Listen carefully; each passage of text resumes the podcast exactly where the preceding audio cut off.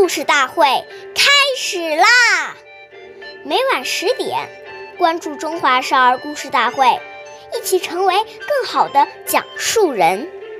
岁月易流逝，故事永流传，弘扬中华魂宝，传承红色基因。我是中华少儿故事大会讲述人朱凯歌。一起成为更好的讲述人。今天我给大家讲的故事是《故事大会红色经典故事》第三集：毛泽东一个信封用四次。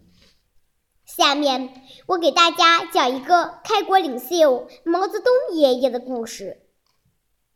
毛泽东爷爷在延安的时候，经常。从小达旦，废寝忘食的工作，饭端来了他顾不得吃，